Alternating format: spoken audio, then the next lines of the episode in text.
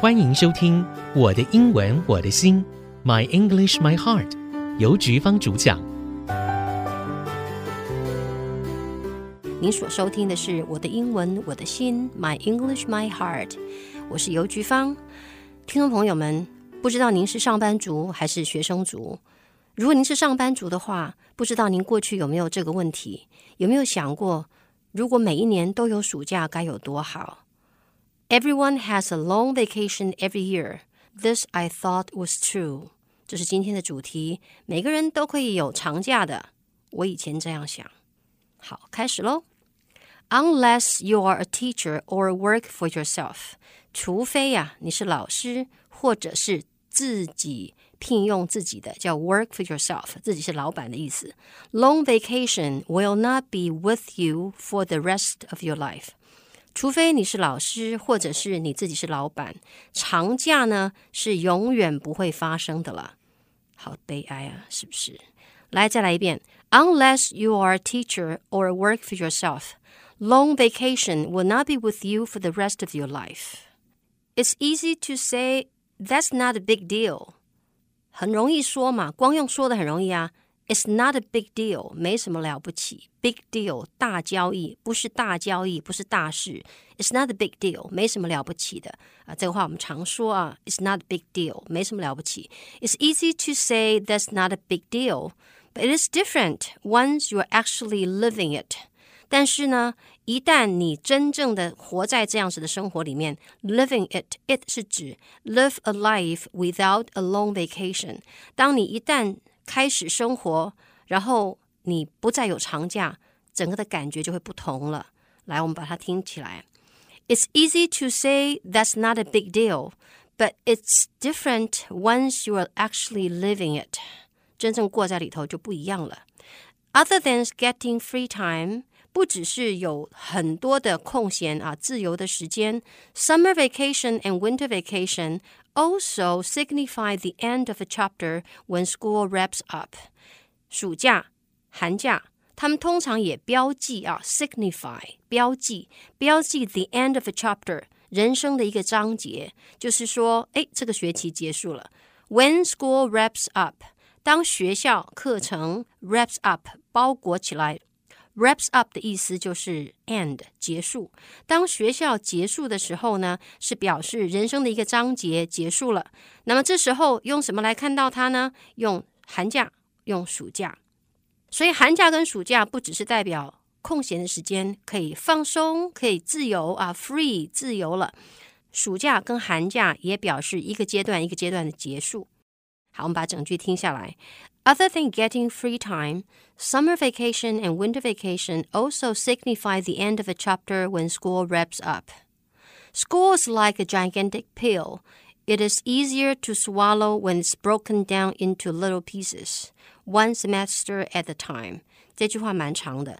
学校上学，school is like a gigantic. Gigantic 是庞大的意思。学校就是一颗大药丸，一个超大颗的药丸。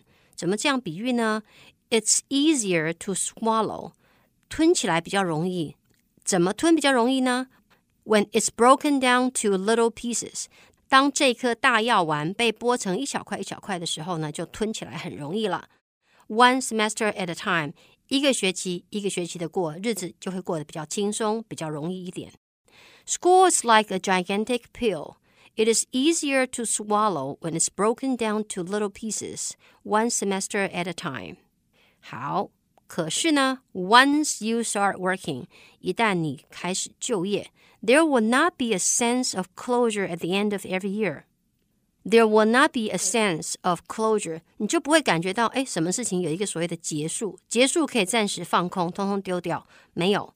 There will not be a sense of closure at the end of every year.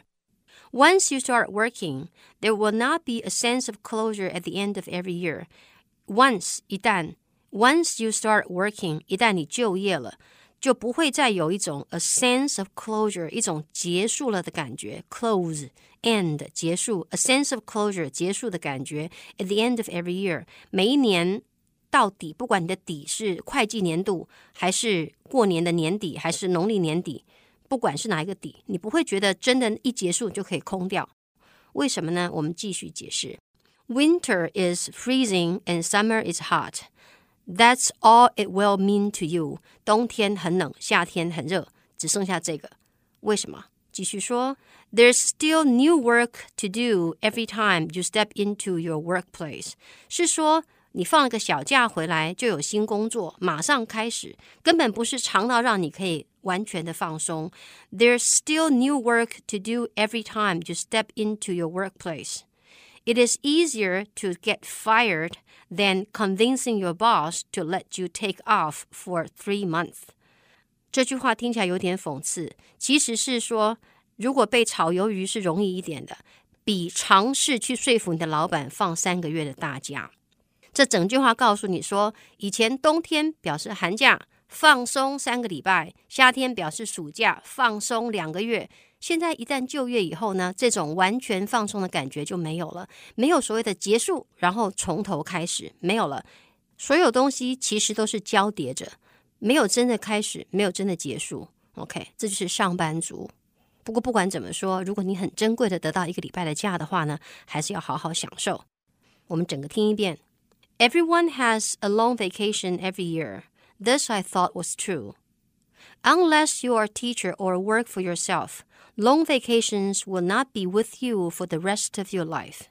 It is easier to say that's not a big deal, but it's different once you are actually living it. Other than getting free time, summer vacation and winter vacation also signify the end of a chapter when school wraps up. School is like a gigantic pill. It is easier to swallow when it's broken down into little pieces, one semester at a time. Once you start working, there will not be a sense of closure at the end of every year. Winter is freezing and summer is hot. That's all it will mean to you. There's still new work to do every time you step into your workplace. It is easier to try to get fired than convincing your boss to let you take off for three months. 谢谢您的收听。